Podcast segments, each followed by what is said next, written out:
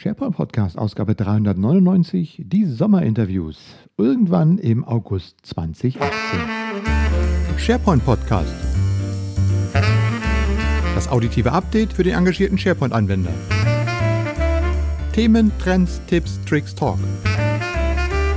Am Mikrofon Michael Greth.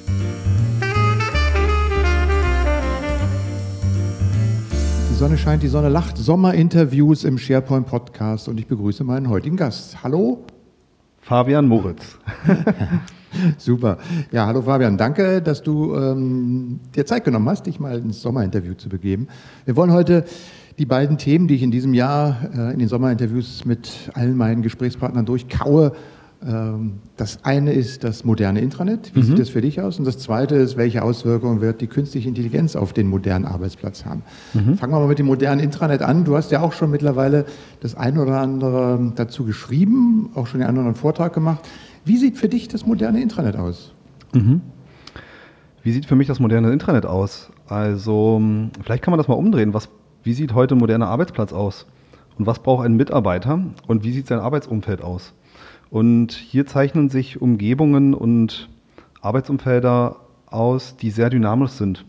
Also der Markt ist sehr, sehr schnell und sehr, sehr dynamisch und der Mitarbeiter muss relativ schnell in diese Dynamik hineintauchen und seinen Kunden etwas bieten, seinen Kollegen etwas bieten, seinem Vorgesetzten etwas bieten, seinem Unternehmen. Und meiner Meinung nach sollte solch ein Internet genau sowas unterstützen. Es sollte dynamisch sein, es sollte schnell sein, es sollte sich schnell verändern können auf sich ändernde Arbeitsumgebungen und ähm, schlank, sinnlich, würde ich sagen, mhm. ja, also sinnstiftend, ja. nicht zugeladen mit ich hatte letztens gelesen mit einem ein Haufen Müll, was vielleicht aus der Historie entstanden ist und einen echten Mehrwert auch den Mitarbeiter bieten. Mhm. Du hast gerade schon so auf den digitalen Arbeitsplatz umgeschwenkt. Äh, ich glaube, zurzeit sehe ich so, so einen Trend, alles sucht nach irgendeinem neuen Begriff. Ist Intranet eigentlich noch der richtige Begriff für das, was wir machen? Ist es der digitale Arbeitsplatz? Oder sucht man einfach nur wieder einen neuen Begriff, damit man darum wieder alten Wein in neue Schläuche kippen kann, das Gleiche erzählen, was wir schon seit 15 Jahren erzählen? Ähm, hm. Kann man heute noch sagen, oder holen wir die Leute damit noch ab mit Intranet? Trifft es das noch? Oder ist es der digitale Arbeitsplatz? Das ist eine gute Frage. Ähm, wir beobachten bei unseren Kunden, dass es, dass, dass es ein total aktuelles Thema ist. Das Portal heißt ja nicht Intranet, sondern das hat dann irgendwie einen Namen. Ähm, einer unserer Kunden, die, die Flixbus, nennen das Flixnet, das Portal, mhm. das hat vielleicht seine Identität, ja. Aber inhaltlich, was steckt da drin? Es steckt eine Unterstützung für meine Arbeit. Und das ist eine Mischung zwischen Plattform, die dahinter steckt, wie Office 365, eine Mischung zwischen herkömmlichen Werkzeugen, die ich so kenne aus meinem Arbeitsumfeld, und Services, die mir halt angeboten werden. Also mhm. Informationen, Services.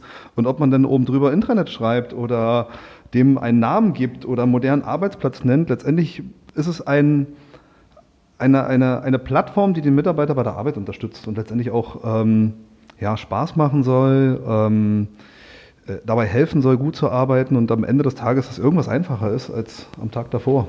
Also der, der Begriff ist dann wahrscheinlich doch äh, letztlich nur Marketing oder nur das Anrufen aufzuhängen. Aber ich glaube auch, ja. ich, ich, sehe es genauso. Also ich denke auch, ähm, egal wie man es nennt, worauf wir heute achten müssen, ist, dass der Mitarbeiter ein in irgendeiner Weise digitales Arbeitsumfeld vorfindet, mit dem er seinen Job gut, schnell und vernünftig machen kann. Insbesondere auch mit einer Erfahrung, wie er normalerweise im privaten Umfeld hat. Ne? Mhm. Ich, wir beide sind ja nun auch schon, ich will nicht sagen Urzeiten, aber doch recht lange auch in diesem ganzen SharePoint-Umfeld tätig, haben ja auch die ganze Historie mitgemacht. Ich habe neulich mal drüber nachgedacht, ähm, als wir mit SharePoint angefangen haben, haben wir, haben wir da eigentlich schon über Intranet gesprochen? So richtig eigentlich auch noch nicht. Ne? Aber wir haben, das kam irgendwie schon diese Idee auf. Also äh, ich habe überlegt, wo kam dieses, diese Idee eines Intranets eigentlich her? Ich denke mir, so Ende der 90er Jahre, da hatten viele ähm, das Internet gesehen und sagten sich, oh, guck mal, Internet. Ähm, da gab es so Suchmaschinen, die hießen damals noch nicht Google, sondern die hießen Alta Vista und Lycos. Aber Alta Vista sah im Prinzip aus wie Google. Du gabst einen Begriff ein und die hatte sofort das rausgefunden, was du wissen wolltest. So, mhm. Das kannte man jetzt im betrieblichen Umfeld ja gar nicht. Ne? Dann gab es da Interessengruppen, mit denen man sich austauschen konnte, weltweit. Jeder Briefmarkenverein, jeder Taubenzüchter konnte sich weltweit austauschen. Konnte man im Unternehmen auch nicht machen. Mhm. Dann hat man irgendwie so, oder Wikipedia. Alle mhm. bringen ihr Wissen irgendwo zusammen und guck mal an, da entsteht eine Enzyklopädie, die dann alle Brockhäuser und so weiter ähm, ins Reich äh, der Geschichte geschickt hat. Mhm. So, dann hat man gesagt, okay, das ist doch toll, das müssen wir auch eigentlich im Unternehmen haben. Also machen wir jetzt aus dem Internet ein Intranet. Und da ist mir aufgefallen, wir hatten ja mal früher diese schönen SDKs von Microsoft, die diese Blaupausen waren. Wie baue ich meinen SharePoint auf? Mhm. Und was haben wir uns als Vorbild genommen? Einfach äh, die bestehenden Unternehmensstrukturen. Mhm. So wie die Intranets heute auch vielfach auf Abteilungen. Wir haben die mhm. Site Collection gebaut, dann gab es immer diese berühmte Blaupause. Also einmal das Intranet, Abteilung, Subabteilung, Sub-Sub-Subabteilung. Dann gab es nochmal einen zweiten Baum mit den ganzen Projektsites und vielleicht den dritten Baum noch für Extranet-Sites. Und das alles war sehr hierarchisch strukturiert, hatte alles auch mit Berechtigung zu tun. Mhm. Und war im Grunde genommen haben wir die, die Organisationsstrukturen, die wir damals im Betrieb haben, einfach übernommen, ohne zu gucken, was eigentlich das Internet bietet, nämlich diesen offenen Austausch, diese Flexibilität, die es damals ja auch schon gab, natürlich ganz anders mhm. wie heute. Und heute sehen wir das eigentlich äh, irgendwie nochmal potenziert, quadriert äh, mit den ganzen Tools, die wir haben, sowas wie mit Teams, mit Yammer, mit, äh, weiß ich was, mit, mit SharePoint, mit mhm. all den Dingen, die wir heute haben. Ähm, und trotzdem hängen wir immer noch am Intranet, das eigentlich in den Zeiten, wie wir modernen Arbeitsplatz organisieren, ja auch immer weniger auf den Hierarchien aufsetzt, und davon weggeht, sondern eben sagt, wir müssen sehr flexibel sein. Mhm. Und wenn ich mich nur daran erinnere, wie schwer war es früher immer, mal eine Bibliothek von einer Seite in eine andere zu verschieben. Mhm. Mit Historie. Das war eigentlich gar nicht möglich. Heute, ich glaube, jetzt so mittlerweile sind wir an dem Punkt angekommen, wo das tatsächlich möglich ist. Und insofern sieht man eine wesentliche Flexibilisierung. Die Flexibilisierung hat aber eigentlich nicht in SharePoint stattgefunden, sondern die hat in den ganzen anderen Tools stattgefunden. Mhm. Jetzt haben wir also diese, diese Toolvielfalt mit äh, Office 365 mit dem ganzen Zeug und auf der anderen Seite haben wir halt noch unser Intranet. Kriegen wir das noch zusammen? Kriegen wir das noch zusammengebaut? Die Frage ist, ob wir das zusammenbauen müssen. Das ist eine schöne also, Frage. Also die, die Tools und die Werkzeuge gehen ja genau in die richtige Richtung. Ja? Also wenn ich sehe, was Teams macht, ähm, genau die Dinge halt zusammenzufassen, die in dem, in dem Kontext ver vernetztes Arbeiten, verteiltes vernetztes Arbeiten Sinn stiften. Und wenn man diesen Gedanken einfach transformiert in ein Portal, ähm, mit der Idee zu sagen, ich, ich, ich fasse die Themen einfach zusammen. Ich gebe dem Mitarbeiter dabei Hilfestellung, alles auf einem Portal zu finden, was seine, was seine Arbeit betrifft, was seine Prozesse betrifft. Und ich biete ihm Flexibilität im Sinne von, dass er sich das auch zusammenbauen kann. Ja, also die Chance bei heutigen Internetprojekten ist auch immer zu sagen, wir machen jetzt mal einen Reset-Button. Ja, wir fangen jetzt mal von vorne an. Wir mhm. denken mal so, als gäbe es uns erst seit heute auf einer grünen Wiese und fragen den Mitarbeiter, was er mal da braucht auf dieser grünen Wiese, mhm. was für ihn hilfreich wäre. Mhm. Und das baut man dann mit einzelnen schlanken Bausteinen und dann kann er da, da arbeiten. Das ist halt das, was ein Intranet auch machen sollte und mehr auch nicht. Ja, also die Dinge halt gut zusammenfassen, gut zugänglich machen. Das sagen auch viele unserer Kunden, die sagen, wir wollen jetzt nicht unser Wiki abschaffen, wir wollen halt nicht die Teamsites abschaffen, die sind alle total nützlich. Aber wir wollen den Mitarbeitern gerne Zugang schaffen, diese Dinge halt greifbarer zu bekommen. Das heißt, wenn ich neu im Unternehmen bin, wenn ich meinen Kontext wechsle, wenn ich eine Abteilung wechsle, dass ich halt mich schnell zurechtfinde ähm, in den neuen Arbeitsumgebungen und das ist das Potenzial, was so die Internets haben. Ähm, das Potenzial Stufe 1. Stufe 2 ist dann das, worüber wir noch sprechen, zum mhm. Thema ähm, KI. Mhm. Und das ist dann, was es noch ausbauen kann, wo es halt wirklich auch die Arbeit erleichtert. Und das ist ähm, meiner Meinung nach ähm, das Potenzial, was in den Intranet steckt und mehr auch nicht. Also man sollte das nicht zu einer eierlegenden Wollmilchsau entwickeln. Diesen Fehler hat man viele Jahre gemacht, wo man gesagt hat, das muss jetzt alles ins Intranet und Intranet soll Zeiterfassung bis hin zu Social Network ja. sein. Das war meiner Meinung nach nicht der richtige Ansatz, weil man dann große, schwere, schwerfällige Systeme geschaffen hat, lange Projekte, teure Projekte und das hat eigentlich niemand weitergebracht. Kann man das dann vielleicht so verstehen, dass du sagst, heute ist es wahrscheinlich sinnvoller, man fängt mit einer Umgebung wie Teams an? Oder denk mal, man würde mit Teams komplett anfangen. Man hat ja da auch die Möglichkeit, eine SharePoint-Site einzubinden und eine Dokumentenbibliothek einzubauen und so weiter. Und guckt dann, dass sich die einzelnen Arbeitsbereiche, die Projekte, die Mitarbeiter über Teams in ihrer Arbeit organisieren und sucht dann, da ja SharePoint überall integriert ist, halt, gut, Hubsites kommen jetzt, wo ich die Möglichkeit habe, na gut, dann nehme ich die Seiten, die jetzt da vorhanden sind und baue dann nochmal irgendwie so ein dynamisches Hubsite-basiertes Portal auf, mhm. wo dann einfach nochmal die Übersicht drin ist. Aber ich lege, ich fange jetzt nicht mehr an an der Struktur, sondern ich fange an, an den Teams zusammenarbeiten. Ja, also das ist ja eigentlich genau der Weg hin zum Nutzen. Also ich mache mir Gedanken darüber, was letztendlich bei Mitarbeitern Nutzen stiften kann, und zwar unmittelbar. Und da kann mhm. ich halt vorhandene Werkzeuge nutzen, wie Teams oder Communication Sites. Und dann kann man schauen, was fehlt. Und dann kann man überlegen, okay, jetzt hole ich mal ein Sprintteam dazu, was mir ähm, so meine Vision, was das, was fehlt, umsetzt. Mhm. Aber ich bin immer ein guter Freund oder ich, bin, ich mag den Gedanken, erstmal mit den Sportmitteln ähm, Mehrwerte zu generieren und an der Stelle, wo man feststellt, hier kommen wir nicht weiter, zu schauen, jetzt muss ich vielleicht was entwickeln, jetzt muss ich was kreieren, jetzt muss ich was designen, was auch immer. Mhm. Und dann ähm, ja, zum Beispiel zu entwickeln. Mhm. Ähm, sprichst ein gutes Thema an, das moderne Intranet. Früher haben wir Intranets gesehen, die bis auf den Pixel genau customized, angepasst, mit Masterpages und mit eigenen Webparts gebaut sind. Der Trend ist ja eigentlich auch vorbei. Ne? Das machst du doch heute mit SharePoint. Und A, A kann man das ja gar nicht mehr in der Richtung. Und mhm. zum Zweiten, bei der Dynamik, die dort herrscht mit der Weiterentwicklung, macht es eigentlich keinen Sinn, irgendwas festgebaut zu haben, weil das kann ja in der nächsten oder übernächsten Version mit einem neuen was ich, eine neue Site schon wieder überholt sein. Mhm. Wie kriegt man trotzdem aber noch, du hast es vorhin schon gesagt, Flixbus hat sein Flixnet, hat wahrscheinlich mhm. auch so ein bisschen Branding und CI drin. Wie kriegt man trotzdem hin, dass man so ein SharePoint Online Intranet irgendwie nochmal aussehen lässt, dass es ins CI reinpasst und wie, wie viel ist da sinnvoll und wie viel ist da nötig?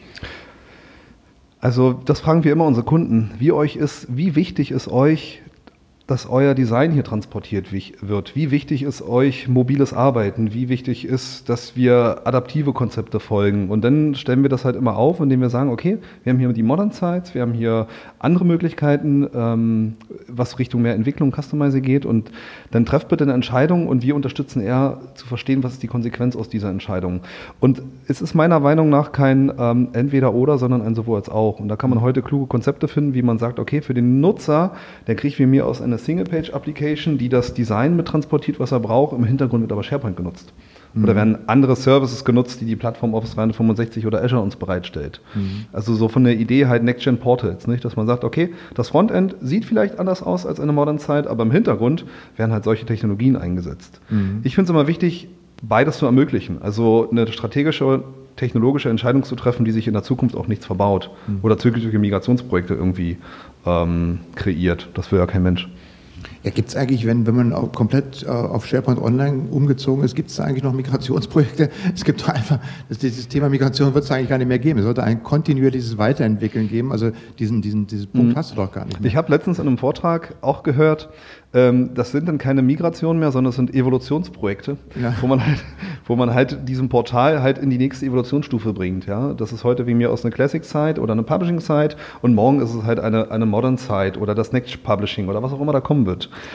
Migration ist es nicht mehr richtig. Genau, aber dass man eben genau auch diese Funktionen erkennt. Denn wenn ich mal so schaue mit Communications, halt mit Teams, halt, mit den Möglichkeiten, was du da mit, der, mit dem Modern UI hast, mit mhm. den Nachrichtenfunktionen, die da mhm. drin sind und den Apps, die du hast, kannst du ja heute auch irgendwie so in, in, Richtung eines Intranets, dass ich darüber informiert bin, was in meiner Firma passiert, dass ich auch relevante Informationen bekomme, kann man ja heute mit ganz anderen Tools bauen als vorher. Mhm. Ich muss sie bloß kennen und muss sie wissen und entsprechend einsetzen. Mhm.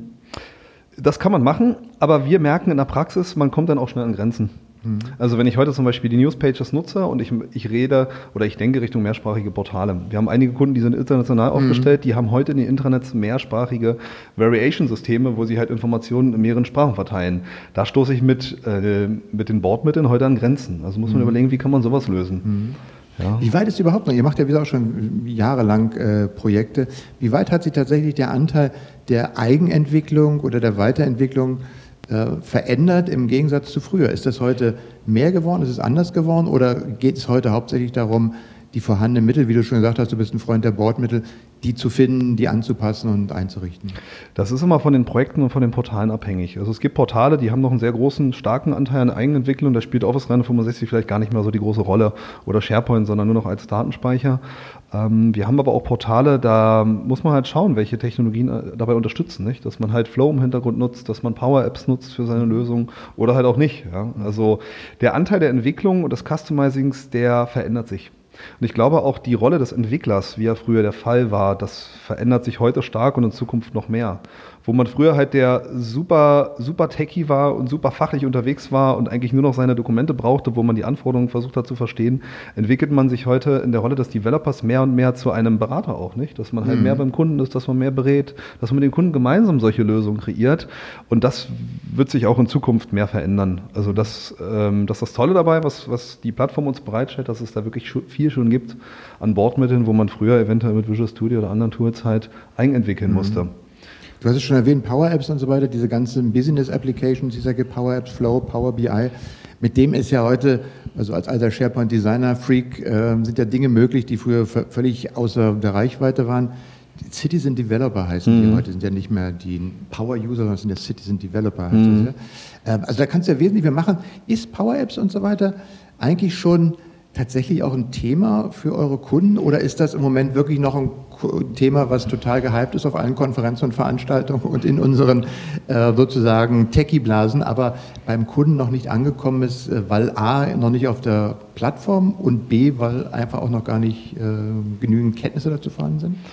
Also ich gebe dir da recht, das wird sehr gehypt und ich gebe dir da auch recht, dass das bei den Kunden noch nicht so weit da ist, weil einfach die Szenarien noch nicht da sind für Power Apps und weil es einfach noch gewisse Fragen gibt, die einfach noch beantwortet werden müssen. Mhm. Ich denke da an das ganze Thema ähm, Application Lifecycle Management. Nicht? Das ist eine ganz wesentliche Sache für uns zum Beispiel, dass wir sowas gut steuern können, nicht? dass wir halt ähm, dieses Thema halt gut behandeln. Das können halt mhm. halt Power Apps noch nicht. Und das muss man halt auch ganz klar transparent machen wo stehen die Power Apps heute? Und die sind da definitiv an, also diese gesamte Business Productivity Plattform, die ist am Anfang seiner Zeit mhm. und die muss sich jetzt entwickeln. Und das auf dem Radar zu haben, ist total wichtig. Aber auch die Einschränkungen und die Grenzen auf dem Radar zu haben, ist total wichtig. Deswegen, ich verstehe den Hype aus Microsoft-Sicht und ich verstehe auch die Potenziale, die da drin stecken, aber zu sagen, das ist die Allheillösung für all unsere Probleme, das sehe ich heute noch nicht. Also mhm. da gibt es durchaus noch andere Möglichkeiten, wie man Lösungen kreieren kann. Ähm, das wären zum Beispiel, was würdest, würdest, du dann sagen? Geht ihr dann auf das, äh, wie heißt das, PNP SharePoint Framework? Zum Beispiel, zum Beispiel. Also ähm, unsere, unsere, unsere Dev-Teams, die schauen dann alle möglichen Richtungen, nicht? Also gucken, welche Frameworks es gibt. Äh, das, das PNP stellt gute Sachen bereit und das geht dann eher in diese Richtung. Mhm. Power Apps nochmal. Ähm, bietet ja auch die Möglichkeit, also es wird ja auch mittlerweile immer stärker in, in die Oberfläche integriert. Also die, das Customizing von SharePoint Views und so weiter wird ja auch über Power Apps in Zukunft gehen. Ähm, Flow, ist das Nachfolger für, was ist, eine Alternative für Nintex oder für solche Workflow oder ist es einfach, wie gesagt, noch, noch viel zu, zu in, im zu frühen Stadium? Diese Frage, die kriegen wir oft gestellt. Ich würde sagen, Flow ist heute nicht mehr in einem frühen Stadium, sondern ist, was das betrifft, was die Kernidee ist, gut ausgereift. Äh, und ich habe die Kernidee so verstanden, dass Flow halt die Produktivität eines einzelnen, eines speziellen Teams halt unterstützen kann. Nintex verfolgt einen anderen Ansatz. Nintex mhm. verfolgt zum Beispiel den Ansatz, ähm, Enterprise-Unternehmensprozesse für das gesamte Unternehmen ähm, nachhaltig aufzubauen. Flo hat eher so den Ansatz, die Produktivität eines Einzelnen zu unterstützen. Und die Prozesse, die haben eine kurze Dauer. Nintex kann Prozesse abbilden, die auch eine sehr, sehr lange Dauer haben. Mhm. Und äh, wir machen nicht die Schublade auf und sagen, nehmt Nintex, sondern wir sagen immer, pitch das gegenüber. Schaut bei jeder eurer Geschäftsanwendung, welche Möglichkeiten habt ihr und betrachtet die Stärken und Schwächen davon und trefft eine bewusste Entscheidung. Und beides hat seine Stärken und Schwächen. Es gibt halt nicht diesen einen Weg. Mhm. Und wir begleiten eher unsere Kunden darin, diesen Weg halt herauszufinden, was, was ist ein guter Weg, ein nachhaltiger Weg, der in Zukunft auch nichts verbaut. Und da ist, hat, beides hat seine Stärken. Man muss halt schauen, wie man die sinnvoll miteinander einsetzen kann. Mhm. In früheren Zeiten haben wir ja gerade bei, bei solchen SharePoint-Projekten immer mit der IT gesprochen. Heute sagt man immer mehr, die Fachabteilungen haben mittlerweile eigene Kompetenzen und es mhm. ist einfach möglich. Wie sieht es bei euch aus? spricht ihr auch mittlerweile hauptsächlich mit den Fachabteilungen? Ja, ja. Also Fachabteilungen, Unternehmensführungen, aber auch, ich finde es immer ganz wichtig, die IT auch vorne mit dran zu haben, ja, dass sie halt, dass sie mitgehen und dass man als auch nicht sagt, wir können das ohne die IT. Also das ähm, sehen wir halt immer im Tandem. Mhm. Aber erste Ansprechpartner sind bei nahezu 100 Prozent aller Projekten wirklich die Fachabteilung und mhm. weil die letztendlich auch ihren, ihren Pain haben, nicht? Die haben ihr Bedürfnis und die haben auch und denen kann man auch relativ schnell Lösungen bereitstellen. Mhm. Also früher waren das ja irgendwie schwerfällige Projekte, die auch eine lange Dauer hatten. Heute kann man unmittelbar halt schauen, okay, was sind eure größten Schmerzen und lasst uns diese größten Schmerzen stillen oder euren größten Bedarf stillen und das kann man mit der Plattform und in der Cloud halt wunderbar machen. Mhm. Früher hat man Infrastrukturprojekte vorne dran gesetzt, um erstmal eine SharePoint-Farm bereitzustellen oder zu aktualisieren oder Migrationsprojekte. Das haben wir heute alles nicht mehr. Ja? Mhm. Also wir können sozusagen von heute auf morgen an, dem, an den Mehrwerten arbeiten für die Nutzer. Um nochmal in die Buzzword-Bingo-Kiste zu grüppen. Mindset, Skillset, Toolset, das sind so die drei Stichworte, die man gerade auch im, in diesem Umfeld hört, des modernen Arbeitens, äh, wie man diese Technologie an die Mitarbeiter bringt, wie man sie trainieren kann, wie man ihnen, sie unterstützen kann. Also Toolset, man muss seine Tools mhm. kennen, äh, Skillset, man muss entsprechend wissen, wie man damit arbeiten kann und Mindset, man muss halt eben, ich sag mal, offene Kommunikation funktioniert nur dann, wenn man tatsächlich auch offen kommuniziert. Mhm. Ähm, inwieweit unterstützt ihr eure Kunden in dieser Richtung? Also ich sage mal nicht in der technischen Implementierungsrichtung, sondern äh, Stichwort wie, wie Working Out Loud oder solche Methoden. Wie unterstützt ihr eure Kunden da? Interessante Frage, weil das ein Dauerthema bei uns ist. Also wenn man mich fragt, was unterscheidet eigentlich deine heutige Arbeit von der Arbeit früher, würde ich sagen, früher hat man sich sehr, sehr viel mit technischen Dingen auseinandersetzen müssen. Diese Fragen stellen sich heute gar nicht mehr. Und man berät eher in der Breite und genau auf diesem Mindset-Thema, mhm. wo man halt an ganz andere Methoden einsetzt, wie zum Beispiel man, wir nutzen halt Methoden heute, um genau herauszufinden, was braucht der, der Nutzer, was braucht der Mitarbeiter. Früher haben wir Methoden genutzt, um möglichst skalierungsfähige, keine Ahnung, ähm, Teamsites, Projekträume oder was auch immer bereitzustellen. Also der Fokus war auf der Technik, heute ist der Fokus halt auf den Nutzer und heute nutzt man halt Methoden, um halt gute Entscheidungen treffen zu können, um, um agil arbeiten zu können, um in möglichst kurzen Zyklen halt Ergebnisse produzieren zu können und sag mal, der, der Beratungsanteil auf ähm, auf dieser Ebene, der, der hat sich komplett gewandelt. Mhm. Also früher war es 90 Prozent Technik und 10 Prozent vielleicht ähm, dieser, dieser, dieser Mindset-Teil, heute ist es genau umgekehrt. Also mhm. heute geht es halt 90 Prozent darum, zu verstehen, was, was brauchen die Mitarbeiter, was braucht der Kunde, wie tickt der, welche Kultur herrscht dort vor, was ist für den passend, denn eher so in Prototypen zu denken und das hat sich total gewandelt. Also diese Fähigkeiten, ja. die sind, die du halt heute als Berater brauchst, die, die, die sind komplett einmal umgekrempelt. Mhm. Ja gut, wir haben das ja, ich habe ja, wie gesagt, mal vor, vor einiger Zeit in, in den alten ähm, PowerPoint-Präsentationen zu SharePoint 2001, 2003 und so weiter rumgekramt. Da stand ja auch immer schon drin, ähm, wir brauchen Mitarbeiter, die offen miteinander kommunizieren, mhm. die müssen halt einen neuen Arbeitsstil machen. Und das mhm. blieb dann immer genau bei diesem einen Satz. Und der Rest war immer so, das wird sich schon jedem irgendwie. Ne? Ja. Das haben wir festgestellt, das funktioniert nicht. Siehst du das jetzt auch... Äh, dass das bei den Kunden ähm, auf fruchtbarem Boden fällt, dass du dann siehst, äh, oh ja, guck mal, da haben wir diesen Impuls gesetzt und läuft besser? Oder ist es trotzdem immer noch ein schwierigerer Prozess? Wahrscheinlich hängt es auch vom Kunden ab, kann ich mir vorstellen. Was wir häufig beobachten, wenn wir mit so agilen Methoden versuchen zu arbeiten, dass wir bei unseren Kunden relativ schnell beobachten, dass sie das auch adaptieren wollen, dass sie halt selber sagen wollen, wir wollen auch agil arbeiten, wir wollen auch diese Methoden adaptieren. Das passiert unmittelbar relativ zeitnah. Was wir dann aber auch feststellen, dass dann die, die Grenzen und die Hürden oftmals die Unternehmenskultur sind. Mhm. Weil eine Unternehmenskultur, die da zum Beispiel Hierarchien definiert und Ziele auf Hierarchieebene quasi runterbricht.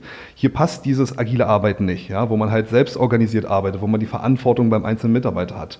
Und dann, dann hat man schon wieder ganz andere Ebenen und ganz andere Themen. Also ein sowohl als auch. Ähm, und ich hatte, ich weiß nicht, ob du, hast du das Buch von dem Satya Nadella gelesen? Äh, Nein. wie er Microsoft ja. umgekrempelt hat. Und er hat was ganz, ich weiß nicht, ob er das zitiert hat oder selber gesagt hat, er hat gesagt, Kultur frisst Strategie. Mhm. Ja, und das beobachten wir halt immer, die, die allerbeste Technik, die allerbeste IT-Strategie, die aller, das beste Portal der Welt, das hilft nicht, wenn im Unternehmen halt nicht die Kultur vorherrscht. Und das sind dann ganz oftmals ganz andere Themen, wo wir auch an unsere Grenzen stoßen. Mhm. Aus äh, Beratersicht für moderne Zusammenarbeit, für nützliche Portale, wo ja. Aber auf der anderen Seite, wo wir sehen, dass die Unternehmen kulturell so aufgestellt sind, dass sie sagen, okay, wir erlauben Fehler. Fehler ist für uns eine mhm. Fähigkeit, ähm, uns zu entwickeln. Wir, wir geben Perspektiven, wir ermöglichen den Mitarbeitern Verantwortung zu übernehmen, wir ermöglichen Veränderungen und bringen das in den Arbeitsalltag hinein. Da sehen wir, wie schnell so ein Zug ähm, sprinten kann. Mhm. Und das ist dann eher das, was, was, was uns auch greift, wo wir sagen, da haben wir Lust drauf, da, da mitzuwirken. Ich wollte gerade fragen, was macht ihr denn, wenn, wenn du jetzt sagst, du äh, bist im Gespräch mit dem Kunden und ihr diskutiert, habt eine tolle Idee, wollt es umsetzen und stellt aber fest, nein, die Hierarchie ist hier irgendwie ganz anders und da kommen wir jetzt nicht ran. Ist es dann für euch ein Punkt, wo ihr sagt, können wir jetzt nichts machen oder äh, wie, wie geht man damit um? Nee, also wir versuchen, wir versuchen immer unsere Kunden halt sinnvoll zu unterstützen und aber halt auch unsere Grenzen kennenzulernen und wo wir sagen, das ist jetzt ein Thema, da bräuchte man eigentlich den und den und den. Ähm, das decken wir halt auf und sagen, okay, dann lasst uns vielleicht in eine andere Richtung nochmal denken. Und wenn das hier so gesetzt ist, dass das so und so ist, dann lasst uns andere Möglichkeiten suchen. Ja? Also nicht im Sinne von, wir machen es jetzt nicht, sondern müssen wir einfach andere Wege gehen oder halt den Fokus anders setzen oder den Scope eines solchen Projekts irgendwie nochmal neu stecken. Machen wir zum Schluss von dieser modernen Internetfrage die Frage, wie lange braucht das moderne Internet denn noch On-Premise-Geräte? was, was, sind On-Premise-Geräte?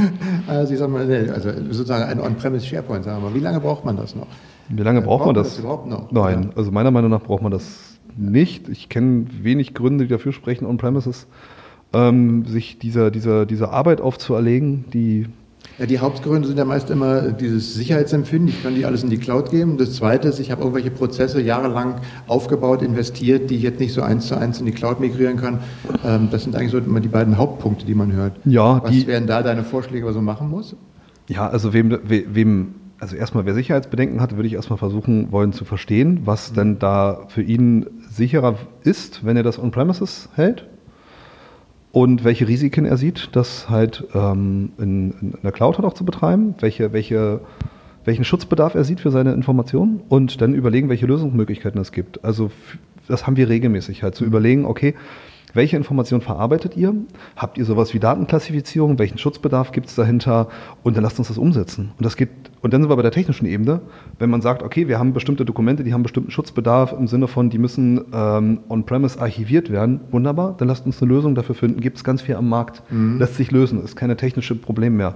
Wenn ihr sagt, wir haben bestimmte Prozesse, die greifen auf On-Premises-Informationen drauf, ja, kein Problem, kann man lösen. Also heute einen Prozess in der Cloud zu betreiben, der auf Daten zugreift, die im SAP laufen und es gesicherte Wege gibt, mit diesen Daten zu arbeiten, das gibt es technisch. Mhm. Das ist überhaupt keine technische Hürde mehr. Vor zwei, drei, vier Jahren, fünf Jahren vielleicht, da war das noch das starke Totschlagargument. Heute eher im mhm. Gegenteil. Es ist in der Cloud noch viel einfacher zu implementieren, ähm, solche Prozesslösungen, die auf On-Premises-Daten zugreifen. Mhm. Also ähm, auf jeden Fall darüber nachdenken, das dann perspektivisch abzulösen und nicht einfach mit diesem Mindset daran gehen, ne, ist sicherer bei uns. Also weil ich vermute mal, sicherer als eine Cloud bei Office 365. Da muss man schon ganz schöne Anstrengungen machen, um das in einer gleichen Quali Qualität äh, on-premise hinzukriegen, glaube ich. Das ist äh, Denke denk ich auch. Und vor allen Dingen muss man, muss man auch den Fokus und die, den Blickwinkel weit spannen. Ja, wenn, ich, mhm. wenn ich darüber nachdenke, über Informationssicherheit, dann kann man ja mal darüber nachdenken, welche Informationen habe ich denn, wie verteile ich denn die Informationen, welche Schutzmechanismen wende ich auf meine Infrastruktur an, um das halt sicherzustellen. Und ich glaube, wenn man in der Cloud ist, dann hat man eine wunderbare Grundlage, compliance-ready, wirklich gute Dinge im Bereich ähm, Datenschutz, im Bereich Informationssicherheit zu applizieren, mhm. die man heute in der On-Premises-Welt nicht hat. Mhm. Ja, also allein ein Einblick in seine Daten, allein Compliance-Richtlinien über all seine Datencontainer hinweg und was Azure Information Protection da macht, das, das, sind, das sind Dinge, die kann ich heute in On-Premises einfach nicht lösen. Mhm. Ja, und dafür ähm, ist halt die Cloud viel, viel flexibler. Mhm. Das heißt nicht, dass man on-premises nichts hat und dass man hier Cloud-only gehen muss, sondern ähm, beide Welten sollten gut miteinander arbeiten und in beiden Welten sollte man das verankern, was dort Sinn macht. Ja. Mhm. Azure, du hast schon das Stichwort gegeben. Der zweite Themenblock, den ich ja gerne im Sommerinterview mit meinen Gästen diskutiere, ist äh, Cognitive Services, künstliche Intelligenz, Machine Learning, Artificial Intelligence, wie es immer genannt wird. Auch da können wir uns mittlerweile mit Begriffen zuklopfen. mit anderen Worten, die Dinge, die man merkt, jetzt immer mehr auf Office 365 kommen, ähm, die man eigentlich gar nicht so, die, die man plötzlich als Selbstverständlichkeit, ein Lieblingsbeispiel ist immer Microsoft Stream, das Videoportal, ich lade ein Video hoch, ähm, Wenn es in Englisch und Spanisch ist und ich eine entsprechende Lizenz habe, dann ist es 20 Minuten später komplett textlich transkribiert. Ich kann also lesen, was dort gesprochen wird. Ich kann es durchsuchen. Ich habe eine Personenerkennung drin und das macht mir alles der Intelligenzdienst im Hintergrund mhm. mit einer ganz ordentlichen äh, Qualität. Das ist mhm. zwar nicht perfekt, aber nicht ganz ordentlich. Und dann gibt es natürlich äh, Bilderkennung und äh, keine Ahnung. Ähm, Übersetzungsfunktionen in Skype und was, was, was wir alles dort sehen. Mhm. Ähm, und das entwickelt sich immer schneller. Und äh, wie weit, äh, du, ihr habt ja, fangen wir mal so an, ihr habt ja auch schon in diesem Bereich, Stichwort Bilderkennung, ähm, eine ganze Menge schon gebaut. Erzähl mhm. doch mal, was da hinter sich verbirgt. Fangen wir mal damit an. Ja, also womit wir uns beschäftigen, ähm, aufgrund einiger Kunden, die viel mit Bildern machen, das ist das Thema Bilderkennung und auch eigene Bilder erkennen. Also da geht es halt in Custom Vision Services, dass man halt sagen kann, okay, ich bringe dem etwas bei, ich lerne dem an.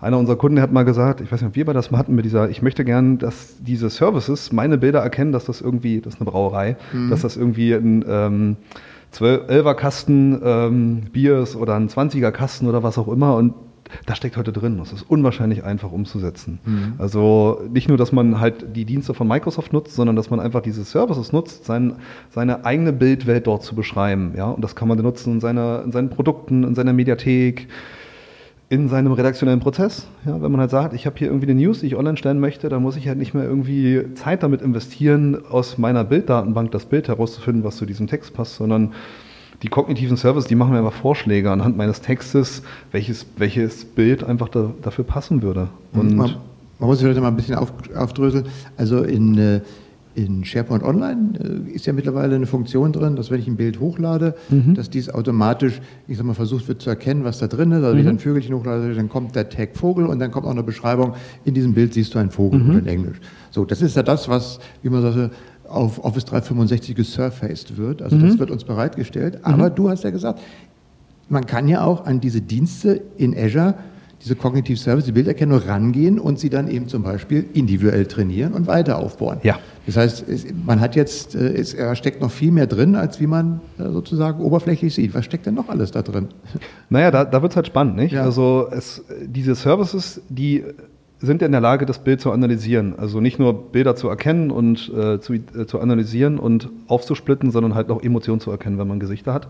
Und was für uns spannend ist, halt einen Schritt weiter zu gehen und halt auch zu überlegen, ähm, wie kann ich dann meine eigene Verschlagwortung diesem Dienst beibringen? Wie kann ich denn dem sagen, das ist halt ein Kasten Bier oder das ist halt ein Rasenmäher oder was auch immer? Also deutsche Begriffe, Fachbegriffe.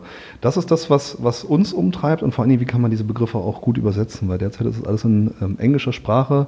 Hier in unserem Raum haben wir einige Kunden, die sagen, wir wollen das aber gerne in Deutsch haben. Mhm. Wir wollen halt eine automatische Klassifizierung haben und in diese Richtung gehen wir dann halt und das ist halt technisch super easy zu implementieren und nicht komplex ähm, unser Innovation-Team hat in, zwei, in einem Zwei-Wochen-Sprint haben die ein komplettes, eine komplette Lösung geschaffen, hin mit einem klickbaren Prototyp, wo es halt darum geht, wie man so eine, so eine Art Rasenmäher, Grünportal mhm. halt mit solchen kognitiven Services verbinden kann. Und das ist natürlich, äh, du hast das Stichwort schon gesagt, Metadaten. Ich meine, darüber schlagen wir uns ja auch schon seit endlosen Zeiten rum. Alle mhm. wissen, Metadaten sind toll, weil mhm. sie helfen, äh, Informationen einfach zu klassifizieren, zu gewichten, besser zu machen, aber niemand mhm. hat ja immer Bock gehabt, Metadaten zu erfassen. Mhm. Jetzt kriegen wir sie automatisch geliefert. Ähm, und das ja nicht nur bei Bildern, wie gesagt, auch bei, äh, bei, bei Videos, bei Dokumenten natürlich auch. Mhm. Und das steckt ja mit in diesen kognitiven Services mhm. auch mit drin, insbesondere dann, wenn man bei den Dokumenten eben nicht nur eine Texterkennung hat, sondern auch ein Textverständnis noch drin hat. Wenn also die, der Cognitive Service dann irgendwann an den Punkt kommt, wo er eben sehen kann, hier wird über einen Jaguar gesprochen und der meint in diesem Fall das Auto, weil mhm. das macht den Kontext und nicht das Tier. Ja. Äh, und das, das wird doch, äh, ich meine, du hast ja auch mal so einen schönen Artikel geschrieben, Metadaten, oder braucht man auch die Ordner. Dieses, ich sag mal, das Thema Metadaten äh, wird wahrscheinlich in zwei bis drei Jahren durch sein. Das werden wir einfach nicht mehr diskutieren, weil es automatisch generiert wird. Wie siehst ja. du das? Ja, ich bin da total bei dir. Hm? Also ähm, Metadaten machen erst jetzt richtig Sinn, weil sie dann da sind, weil ich sie gegebenenfalls auch anpassen kann und weil sie mir keine Zeit rauben. Mhm. Das ist ja das, was man keinem Nutzer irgendwie erklären konnte, weil der Mehrwert für den Nutzer da nicht hintersteckte. Weil welche, welchen Mehrwert habe ich davon, wenn ich heute ein Dokument bereitstelle und dann händisch Metadaten hinterlegen kann? Null. Der Mehrwert, der entsteht vielleicht erst später, aber ich möchte ja unmittelbar etwas machen, weil es gerade in diesem Moment für mich einen Nutzen stiftet. Also mache ich es nicht oder bin davon genervt. Und wir wollen keine Nutzer haben, die davon genervt sind, sondern die sagen, cool, das Portal hat mir was abgenommen an nerviger Zeit, mhm. zum Beispiel Metadaten zu hinterlegen. Mhm. Und ich finde es klasse, dass es heute solche Möglichkeiten gibt und ich finde es auch gut, dass Microsoft genau in diese Richtung geht und da Energie reinsteckt. Und wir sind ja gerade am Anfang. Mhm. Also ist ja nicht so, dass wir das jetzt schon vier, fünf Jahre nutzen können, sondern wir sind wirklich am Anfang und wir freuen uns drauf. Ich sag mal, da, da sehen wir fast das, was ich vorhin schon mal gesagt habe. Dieses klassische Intranet, das war hierarchisch strukturiert. Und jetzt das Moderne ist offen, flexibel und mit den Metadaten, das ist ja nicht nur, dass ich das Verschlagwort habe, es sind ja auch Themen, die ich dann bilden kann, wo ich dann sage, zeig mir doch mal alles zu diesem Thema. Ich meine, Delf ist ja auch so etwas, was über den Graph geht mhm. und dann themenbezogen oder nach deinem Verhalten irgendwas zusammenstrukturiert und sagt, das könnte für dich interessant sein, weil es zu dem Thema passt, zu dem du gerade mhm. recherchiert hast. Und mhm. das wird ja über Metadaten, insbesondere dann, wenn die Qualität immer noch besser wird, Textverständnis und so weiter, dass man dann einfach sagt, ich, ich, navigiere mich durch mein Portal einfach, weil ich sagen will, zu dem Thema möchte ich jetzt was wissen und dann zieht er mir alles, was automatisiert für, für Schlagwort ist, darüber und mhm. generiert mir sowas. Ja, das sehen wir auch bei unseren Kunden. Also ein unserer Kunden, der hat halt der hat mal was ganz Tolles gesagt. Er hat gesagt, äh, Fabian, ich möchte mir eigentlich gar keine Gedanken machen, wo diese Information heute liegt. Ich möchte keine einzige Projektstunde investieren, diese Information zu reorganisieren, sondern lasst uns mal so tun. Alles bleibt so, wie es ist und wir überlegen mal, wie vernünftige Konzepte, Navigationskonzepte, nutzergesteuerte Navigationskonzepte aussehen können. Und dabei ist halt so eine Art Hub rausgekommen, vergleichbar mit Pinterest, nicht? Dass man halt sagt, mhm. okay, ich habe meine Informationswelt und ich nutze die Stärke der Nutzer, also diese Mischung zwischen Taxonomie und Volksonomie, diese halt zu beleben, zu bereichern, sich entwickeln zu lassen und dann gepaart mit ähm, Cognitive Services, Cognitive mhm. Services ähm, kann man wirklich Lösungen finden, die, die, wo die Mitarbeiter happy sind. Ja, und mhm. wo sie sagen, wow, das, das hilft mir wirklich in diesem Fall. Mhm. Und es spart Arbeit sehr viel. Auch die, die, die Interaktion mit, mit den Systemen wird ja anders. Ich sage mal, Spracheingabe ist ja etwas, was im privaten Bereich mit, mit Alexa, Siri, mhm. Cortana immer mehr kommt. Wir haben auch schon von Microsoft auf der Bild mal so eine Demo gesehen, ähm, wo automatisch einfach eine Konferenz äh, über Sprache eingerichtet wurde und so weiter. Habt ihr da schon was gemacht in der Richtung? Wie siehst du das in der Richtung? Also sagen wir mal Spracheingabe im Kontext mit Bots. Ja, also generell. Eingabe, damit beschäftigen wir uns im, im Bots-Umfeld. Und ich habe es auf einer letzten, auf einer Konferenz auch mal gemacht, das, ähm, wie heißt das, Dictate, von, von Word Dictate, mhm. dieses mhm. Add-on. Und wir haben das mal an einem Live-Test probiert, wie, wie gut denn die deutsche Sprache übersetzt wird in Russisch. Mhm. Die Ergebnisse waren sehr amüsant. Ähm, also wenn dann womit wir zu tun haben, ist mit dem Thema Bots. Ja, dass man mhm. halt sagt, okay, ich habe hier einen, einen Eingabeparameter für den Bot, der ist jetzt nicht irgendwie die Tastatur oder ist irgendwie ein Gerät, sondern ist einfach auch die Sprache, dass man sowas nutzen kann. Und ja, das kann man auch im Kontext Intranet, ja, so als digitalen Assistenten, der mich versteht und der mein, in der Lage ist, meine, meine Sprache halt zu verarbeiten, zu erkennen und entsprechend in einen Kanal zu bringen. Ähm, das ist spannend. Ja, also ich sehe das ja auch. Also ich, ich sagte immer zum, äh, an meinem äh, Smartphone, sage ich mal, schreib mal das auf die Einkaufsliste oder ich sage, Alexa, schreib das mhm. mal auf die Einkaufsliste und dann habe ich irgendwo meine Einkaufsliste und kann mhm. das machen. Also es ist ja, es funktioniert ja schon technisch super, weil die Geräte ähm, schon eine ziemlich hohe Qualität der Texterkennung haben und das sehr gut umsetzen können.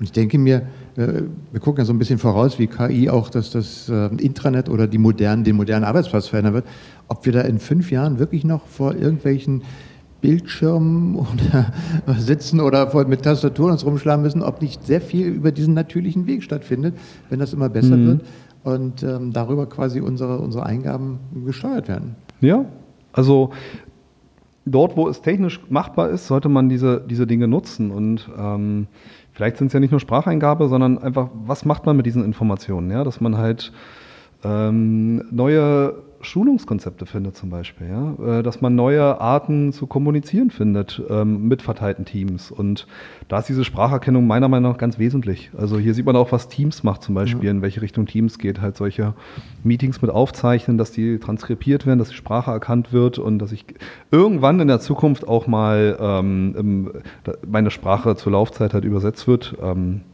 das ist spannend die Übersetzung ist ja spannend. Ne? Es wird ja mal gern gesagt, ja, wir können schon so schön übersetzen und so weiter. Also ich bin da immer noch ein bisschen skeptisch, weil wenn, wenn man sich dann tatsächlich mal so eine Übersetzung anguckt und sie in seiner eigenen Muttersprache dann nochmal sieht, also ich habe da neulich mal so, so einen Online ähm, Skype for Broadcast ge gehört in Englisch und da konnte man sich dann unten das in Deutsch übersetzen lassen.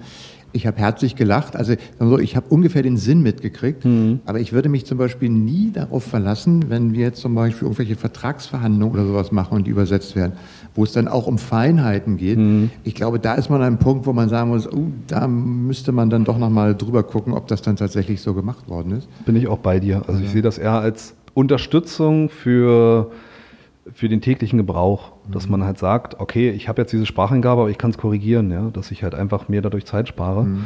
Ähm, und wenn es kleine Befehle sind, das kann man halt super, super vereinfachen, das sieht man bei Alexa, bei Siri, das funktioniert. Aber wenn es darum geht, wirklich die Kommunikation, ähm, eine, eine menschliche Kommunikation mhm. in irgendeiner Form zu übersetzen, da fehlt einfach der emotionale Teil auch.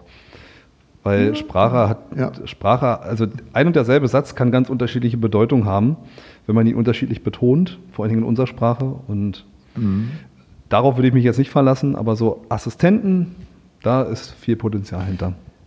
Da wir jetzt gerade so ein bisschen am Rummosern sind, vielleicht auch mal auf die Gefahren der modernen Technologien, weil eins, was, was ich mal ganz äh, spannend finde, ist, du hast es schon erwähnt, Skype-Meetings oder wenn demnächst Teams-Meetings sind, die kann ich aufzeichnen, die werden äh, transkribiert.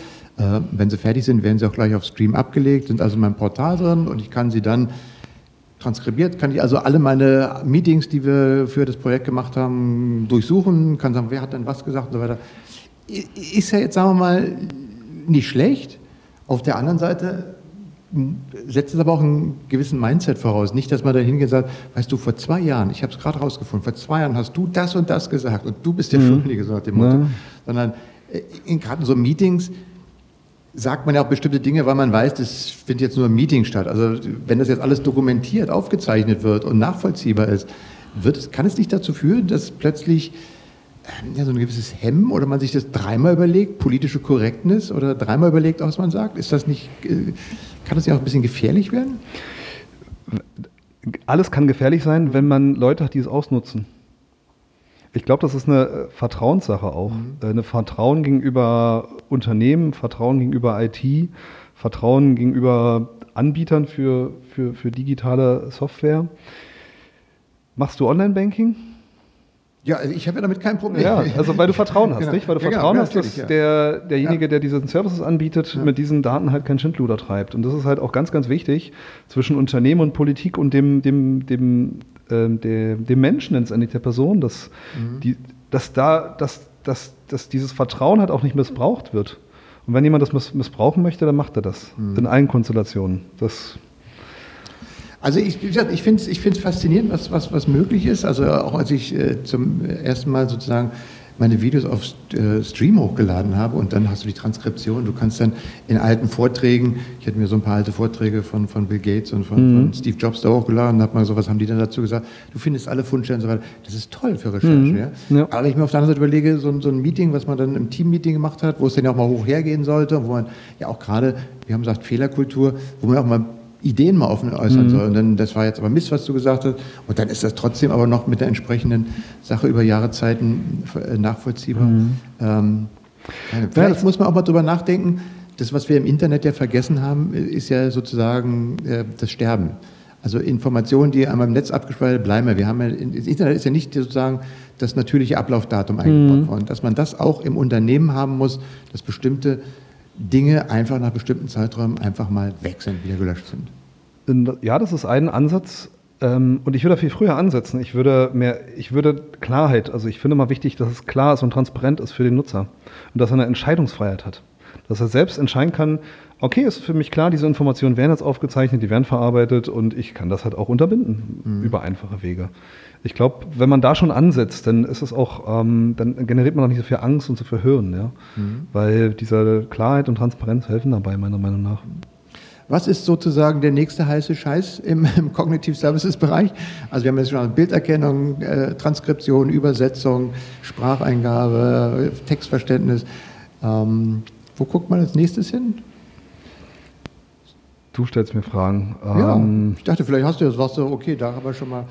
Ich wüsste jetzt auch nicht so direkt, weil was äh, ja. ein, ein, Ding ist, aber. Also was für uns spannend ist, ist halt alles, was mit, was, also Bilder, Videos, okay, aber alles, was mit Text zu tun hat. Mhm. Also wirklich mit, mit Informationen zu analysieren, Informationen zu identifizieren, dass es ähnliche gibt zum Beispiel. Also wir haben das halt in Verbindung mit solchen Themen wie Innovation Management, ja, dass man sagt, okay, wir haben hier so ein internationales Unternehmen und die Standorte, die haben bestimmte Ideen, wie man was verbessern kann oder wie man das Unternehmen innovativ machen kann und halt zu identifizieren, dass das, was ich gerade eingegeben habe oder was in diesem Dokument steht, dass es in ähnlicher Form sowas schon gibt. Mhm. Und das ist für mich irgendwie ein ganz, ganz spannendes Feld, halt mit diesen Sprachen, mit diesen Informationen, die die Sprache enthalten, halt zu arbeiten, auch in unterschiedlichen Lokalitäten ähm, oder unterschiedlichen Regionen.